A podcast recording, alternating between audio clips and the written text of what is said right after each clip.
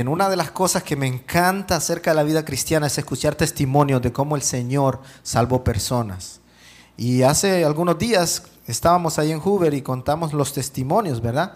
Y yo les conté esto hace poco también, pero eh, en algunos testimonios lo que pasaba es que las personas decían cómo ellos habían sido salvos. Y lo que a mí me gustó mucho es que el común denominador era de que ellos un día no estaban buscando a Dios y de repente algo los movió. Por ejemplo, una persona dijo un día, nosotros fuimos a la cancha y en la cancha éramos las mujeres que estábamos ahí gritando al árbitro y todo eso.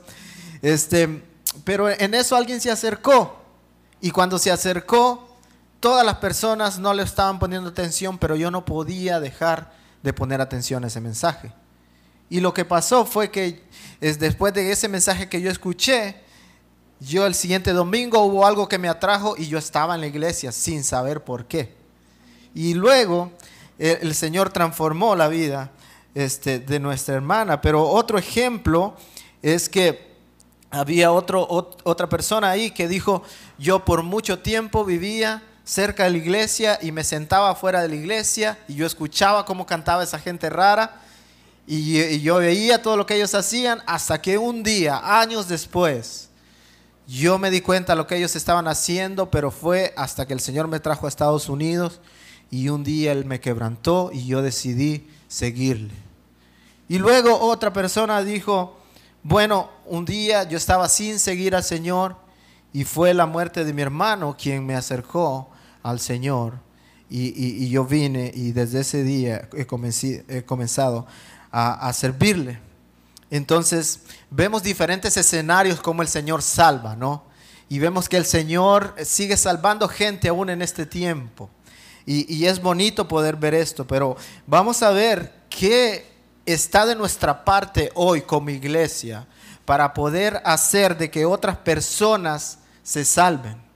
Mire, es interesante que las personas que estaban en esa reunión mencionaron las personas que les ayudaron a ellos a acercarse a Cristo.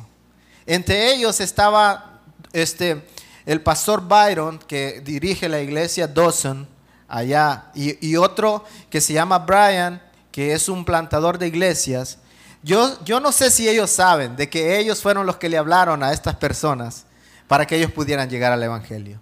Y muchas veces uno no sabe a qué personas le habla y cómo Dios mueve esas palabras para que su corazón sea cambiado. Pero a mí me gustaría hablar con ellos y decirles, ¿sabes qué? ¿Sabías que esta persona llegó a Cristo porque un día tú le hablaste y abriste la boca para que el mensaje saliera de ti? Entonces, vemos cómo el Señor mueve a su iglesia. Y de ahí es que surgen las iglesias. Entonces la pregunta que vamos a estarnos haciendo es, ¿de dónde surgen las iglesias? Porque hoy tenemos esta iglesia aquí. Y muchas personas han venido siendo salvas por diferentes circunstancias, han pasado por varias iglesias y hoy están aquí. Otras no tenían iglesia antes. Y esta fue la primera iglesia a la que ellos asistieron y han seguido perseverando. Entonces la pregunta base es, de dónde surgen las iglesias. Entonces, veamos Hechos capítulo 11, si tiene ahí en su Biblia, y vamos a leer los versículos 19 al 29.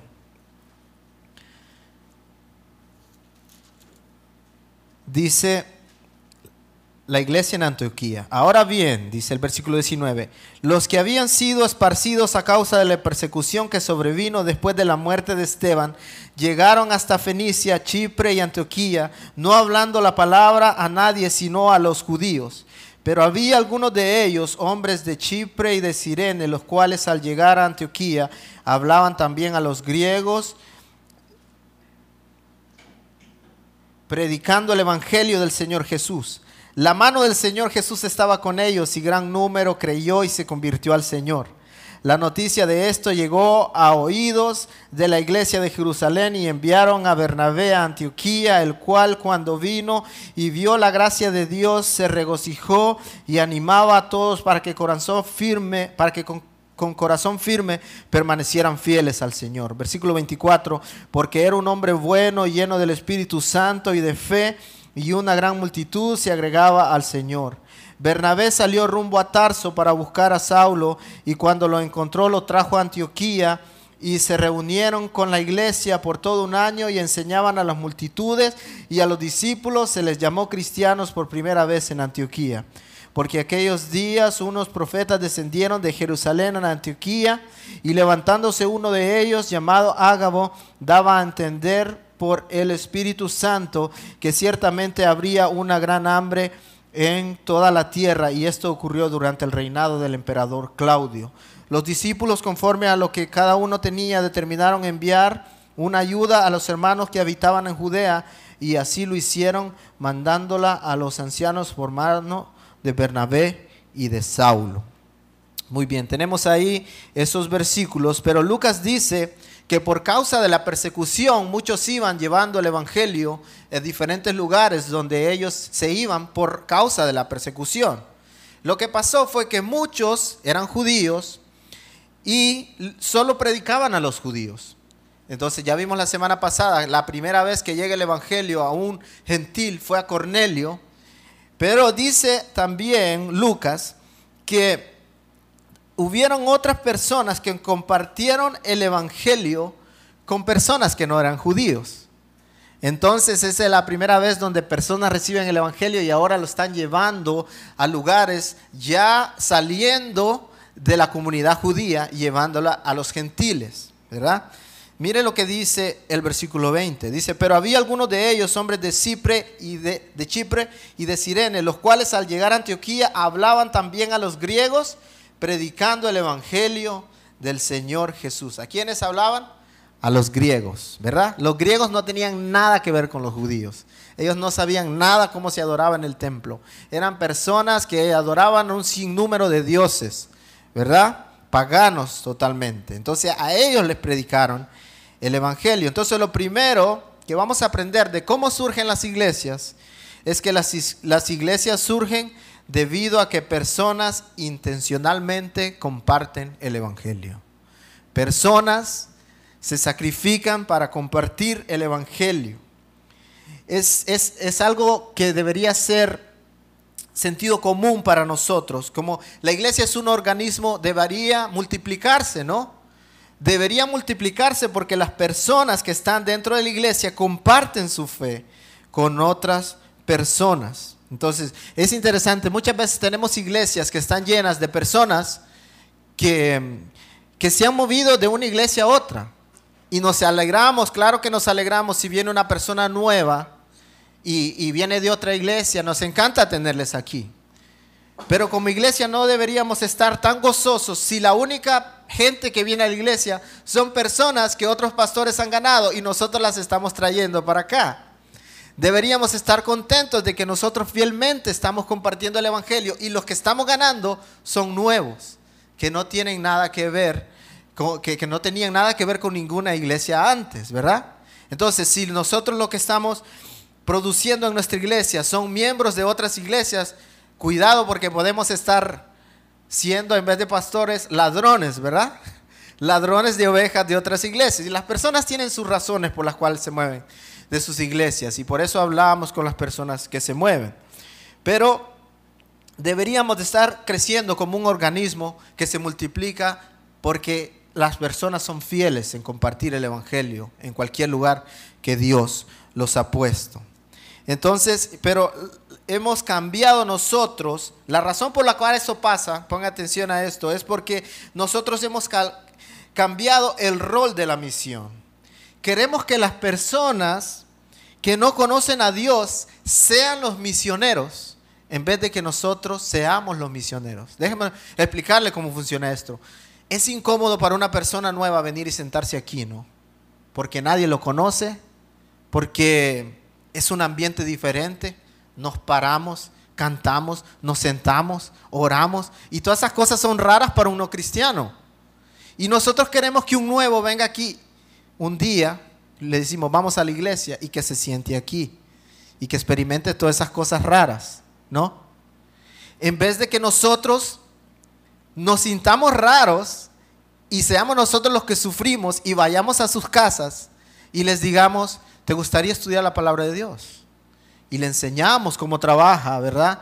Eh, la conversión y cómo el Evangelio funciona en la vida de las personas. Y una vez que la persona llega a amar a Cristo y dice, abrazo esta fe, ahora le decimos nosotros, necesitas una comunidad de creyentes. Y lo traemos a la iglesia. Pero ¿quién sufrió primero? Nosotros, ¿verdad? Fuimos a la casa de ellos y nos comimos lo que nos sirvieron, aunque no nos guste. ¿Verdad? Estábamos allá en el país de India y un día nos dieron unos dulces que traían perfume adentro. ¿Sabe lo que tuvimos que hacer nosotros? Bueno, yo utilicé un truco ahí. Este, me comí la mitad y después lo envolví en una servilleta y me lo metí a la bolsa.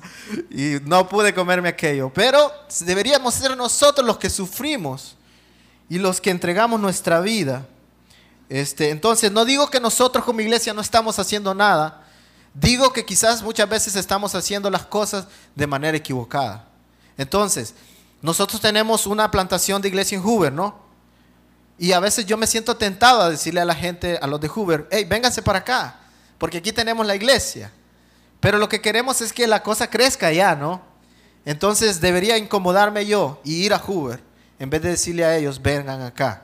Entonces esa es la idea. La iglesia crece porque nosotros amamos tanto a los perdidos que nos sacrificamos y nos incomodamos por ellos. Entonces, evangelizamos, vamos a sus casas, así como Pablo, este, perdón, así como Pedro fue a la casa de Cornelio, ¿no? Y Cornelio había reunido a toda su gente y Pedro predicó el evangelio y el Espíritu Santo cayó sobre los gentiles y luego los discipularon. Entonces las iglesias surgen porque la gente comparte el evangelio, pero también surgen iglesias porque son las iglesias que plantan otras iglesias. Entonces, la iglesia debería multiplicarse. Dice aquí, mire, versículo 22. La noticia de esto llegó a los oídos de la iglesia de Jerusalén y enviaron a Bernabé a Antioquía, el cual cuando vino y vio la gracia de Dios se regocijó y animaba a todos para que con corazón firme permanecieran fieles al Señor. La razón por la cual digo que las iglesias son las que plantan iglesias es porque el centro de operaciones de la iglesia hasta este momento era Jerusalén. Y ellos se dan cuenta de que hay personas gentiles que han recibido el Evangelio. ¿Y qué hace la iglesia de Jerusalén?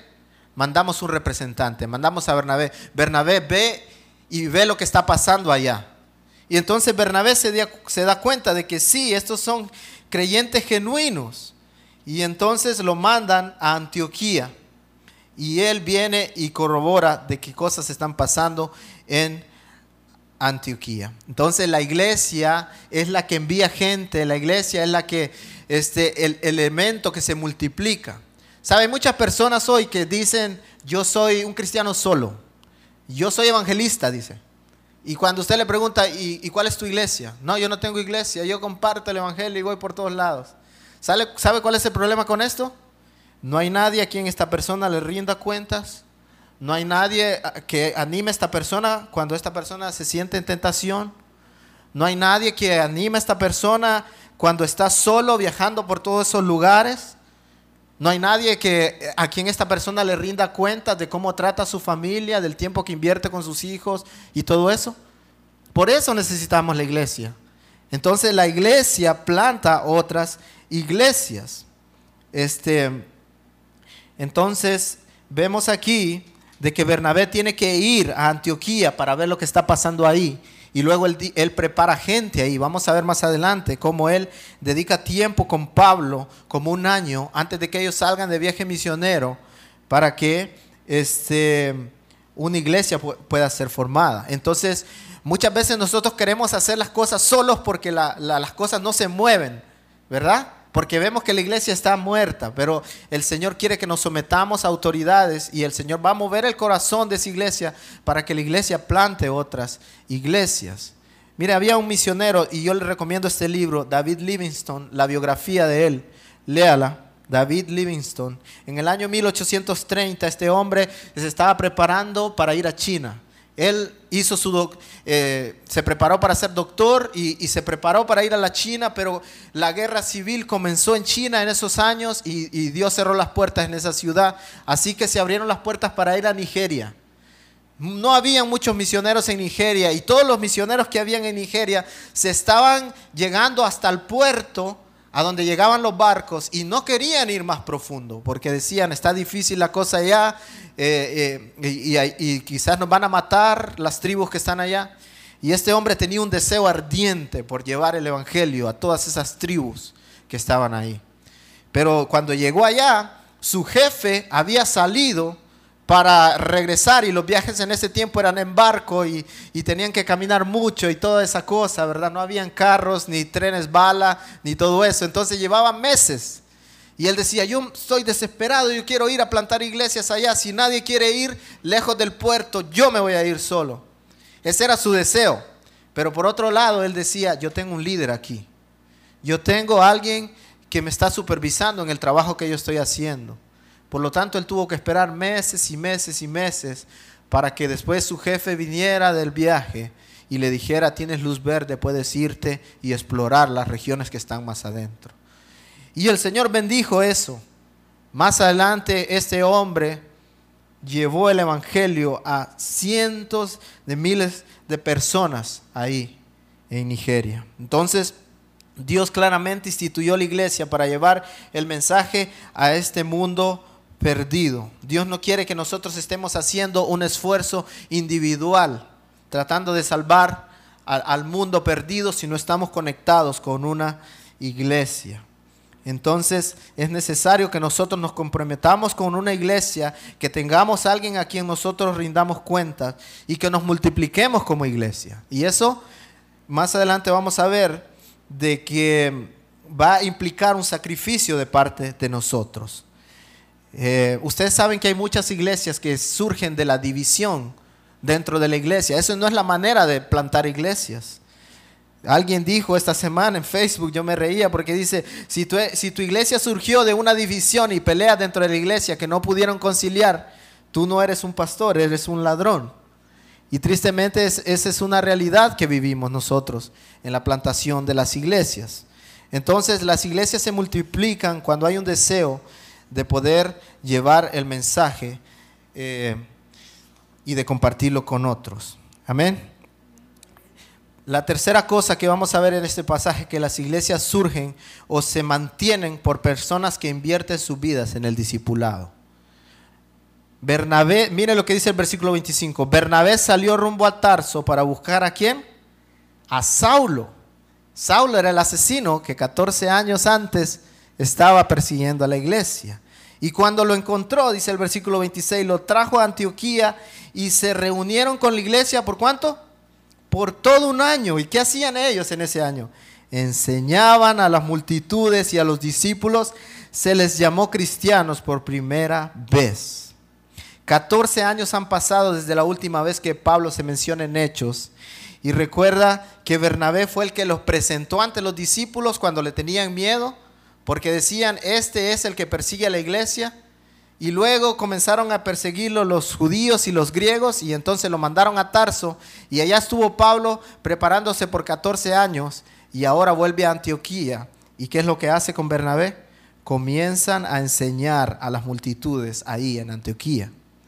¿Qué hacen? Toman discípulos y les enseñan a caminar como el Señor caminó y moldean tanto el cristianismo que la gente comienza a llamarles a estas personas cristianos por primera vez. ¿Qué significa cristianos? Pequeños cristos. Y era como una manera despectiva de llamar a los cristianos en ese tiempo.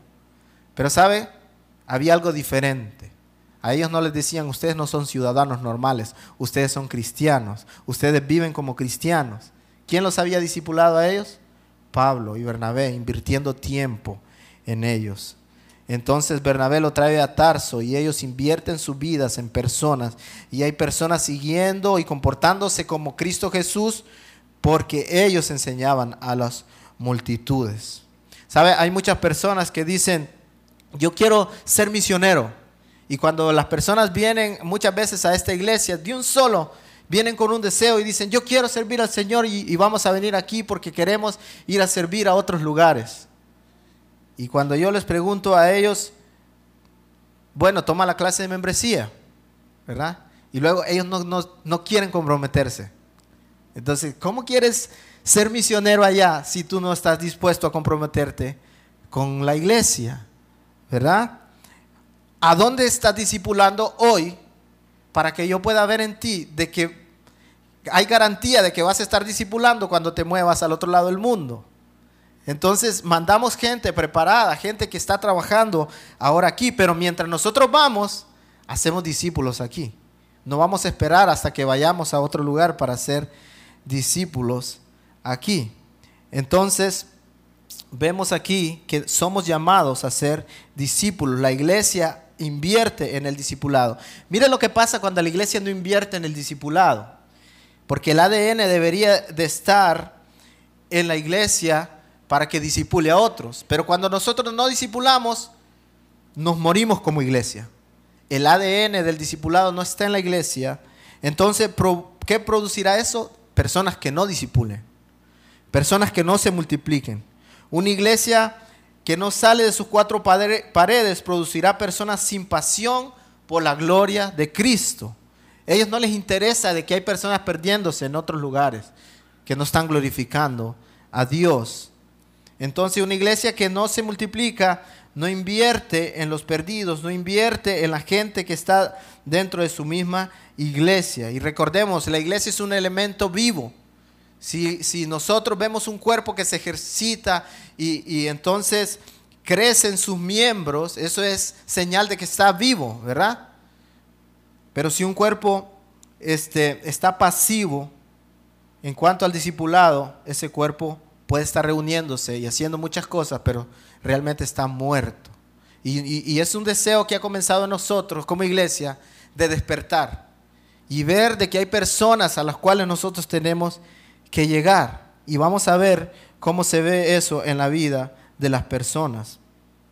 Me gustaría decir esto por último, el último punto, es que las iglesias se multiplican y se mantienen por la generosidad de sus miembros. Y vamos a ver cómo funciona esto, porque aquí en este contexto está hablando de dinero. Pero no solamente es acerca del dinero que nosotros invertimos nuestras vidas y que damos a otros. Dice el versículo 27, dice, por aquellos días unos profetas descendieron a Jerusalén, a Antioquía, y levantándose uno de ellos, llamado Ágabo, daba a entender por el Espíritu Santo que ciertamente habría una gran hambre en toda la tierra. Y esto ocurrió durante el reinado del emperador Claudio. Versículo 29, los discípulos, conforme a lo que cada uno tenía, ¿qué hicieron? Determinaron enviar una ayuda a los hermanos que habitaban en Judea, y así lo hicieron mandándola a los ancianos por mano de Bernabé y de Saulo. Entonces, mire, en el año 41 al 54 reinó este hombre que se llamó Claudio, ¿verdad? Durante su reinado hubieron muchas hambrunas en esa área de Judea. Entonces, una de las hambrunas más grandes fue en el año 46 después de Cristo, que afectó todo el imperio. Pero antes de que llegara esa hambruna, un hombre llamado Ágabo llega a la ciudad de Antioquía y entonces él da una profecía que iba a pasar y dice, ciertamente va a haber hambre, mucha hambre en toda esta región. Y ellos tenían mucho, mm, quizás algo de dinero y cosas que podían despojarse. Y dice, ya que va a haber hambruna en Jerusalén, mandemos una ofrenda para la iglesia que está allá. Y, y, yo quiero que vea esto, porque no es que la gente de Jerusalén se está muriendo de hambre en ese momento. Se da una profecía y ellos dicen, antes de que pase esta tragedia, mandemos dinero, una ofrenda para la gente en Jerusalén. Son personas despojadas, ¿no? Personas que dicen, ¿qué podemos hacer nosotros para que otros sean bendecidos?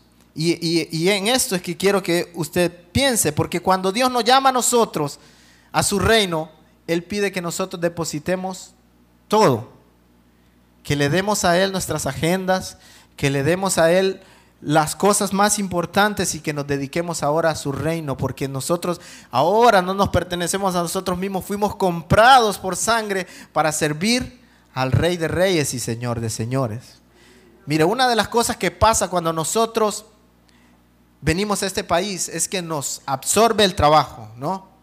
Y una de las cosas que pasa cuando nosotros llegamos a crecer más económicamente y a estar más estables es que nos cuesta más dar. Se dice que las personas que más dan en el mundo cristiano, hablando del porcentaje que una persona da para el, avance de las misiones son las personas que menos tienen. Porque las personas que menos tienen, dicen las estadísticas, dan 4.6% de, sus ingresos para las misiones. Y luego aquellos que tienen más dan 1.4% de su dinero para las misiones. Ahora nosotros pudiéramos decir, bueno, pero aquella persona que tiene más da mucho más que el pobre. Aunque solo de 1.4% está dando millones de dólares más que alguien que da el 4.6 porque tiene menos dinero. Pero cuando Jesús habló con, eh, este, mencionó a aquella viuda que lo dio todo, a quien valoró fue aquella que, que dio todo lo que tenía en ese momento. Entonces, cuando nosotros crecemos muchas veces económicamente, se nos hace más difícil poder dar. Por eso Dios dijo, advirtió acerca de los ricos, ¿no? Es difícil que un rico entre al reino de los cielos porque muchas veces esas cosas que nos hacen ricos a nosotros son las cosas que nos detienen para poder dar todo para el reino de Dios. Entonces deberíamos nosotros estar pensando cuáles son aquellas cosas que me detienen a mí de poder estar siendo un impacto más grande dentro de mi sociedad. Y muchas veces, déjeme decirle, es lo que no estoy dando yo es el tiempo. Porque el tiempo es dinero, ¿no? Y si yo no voy a trabajar, no tengo más dinero. Entonces, pero cuando yo confío en que Dios va a proveer todas las cosas que yo necesite en el momento específico, yo le digo, Señor, yo voy a dedicar esto para ti. Y luego me deposito en tus manos para que tú proveas todo lo que yo necesito. Entonces, ¿sabe cuál era la diferencia entre los cristianos que estaban en aquel tiempo y los cristianos de ahora, en la actualidad? Que los cristianos de ese tiempo no tenían agendas llenas y le decían a Dios, aquí está mi agenda, llénala tú. Y nosotros ahora la diferencia es, nuestras agendas están llenas. Viene el 2022 y todos nosotros ya tenemos planeado viaje en junio, viaje en tal, eh, vacaciones en tal fecha y todo este dinero va para esto, esto y esto, ¿no? y somos bendecidos en este país y todo eso. Pero cuando nos ponemos a pensar, ¿cuánto tiempo dedico yo? ¿Cuál en, medio de toda esa planificación, a dónde dice viaje misionero? ¿O a dónde dice tiempo discipulado o noches donde yo voy a crecer más en el Señor? ¿Qué estoy dando yo para el Señor? No solo es dinero, es tiempo, es invertir en otras personas, es discipular a otros, ¿verdad? Entonces la vida cristiana se vive en, eh, alrededor de todo lo que yo hago. Mire que David Livingstone, este hombre que les mencioné hace poco, él eh, tenía un deseo de que la gloria de Dios llegara a todas esas personas. Y él miraba muchas veces, se ponía en una colina y lo que veía todo enfrente suyo eran este, bolas de humo saliendo por todas partes. Ahora, ¿usted sabe lo que lo que significaba eso? Cada bola de humo, cada este, parte de humo que estaba saliendo, él, veía cientos de eso, significaban tribus diferentes. Y él decía, aquí hay una tribu que no conoce al Señor, aquí hay una tribu que no conoce al Señor, aquí hay una tribu que no conoce al Señor, aquí hay una tribu que no conoce al Señor. Y él se preguntaba, ¿qué voy a hacer yo para que todas estas tribus lleguen a conocer la gloria de Cristo Jesús? Y aquí está el centro de por qué nosotros no nos movemos muchas veces. Es que nosotros no hemos apreciado que Cristo merece toda la gloria. Si nosotros entendiéramos eso, hermanos, la manera en que vivimos nuestras vidas cambiara. Porque cuando nosotros entendemos de que Cristo merece ser glorificado en todos los lugares del mundo, fácilmente nos vamos a mover fácilmente vamos a dejar las cosas que más valor tienen para nosotros, porque Cristo tiene más valor. Amén.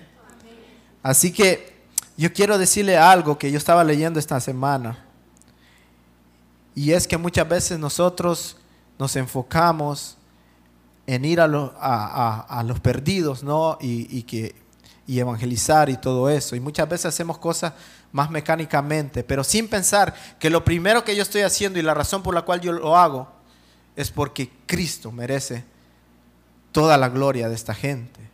Y yo puedo ser, yo puedo ser movido porque me duele de que todas estas personas van a ir al infierno un día y van a experimentar el dolor por la eternidad. Eso es válido. Eso es válido. Pero lo primero que me tiene que mover a mí para que yo me dé cuenta de que la obra del Señor es Dios céntrica, de que todo lo hago primeramente por Dios, es que Dios merece la gloria. Y luego los perdidos, Dios los quiere salvar. Pero primero yo me muevo porque estas personas no están glorificando a Cristo y Cristo merece la gloria de estas personas. Así que yo quiero animarle a usted para que usted pueda hacerse la pregunta. La manera en que yo vivo mi vida es para que las personas experimenten la supremacía de Dios en sus vidas. O, la manera en que yo vivo no refleja eso. Entonces quiere decir que hay un problema en la manera en que yo he entendido el cristianismo. Porque si yo hubiese entendido el, el cristianismo de la manera en que los apóstoles lo entendieron, yo estaría dispuesto a dar mi vida por Cristo Jesús. Recordemos la manera en que murieron todos los apóstoles. Todos ellos murieron. Murieron por la gloria de Cristo. Amén. Así que vamos a terminar con esto. Y el Señor no quiere personas, hermanos, que, que vengan y le den muchas cosas a Él y las cosas que nos sobran a nosotros. El Señor quiere personas que le digan a Él, Señor, aquí está mi agenda, llénala tú.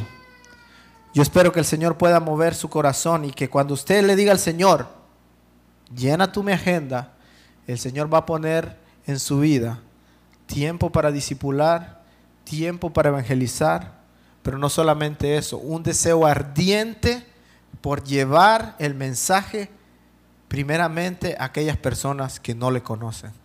Recuerde lo que el apóstol Pablo decía, yo he sido llamado a llevar el Evangelio donde Cristo no ha sido predicado aún.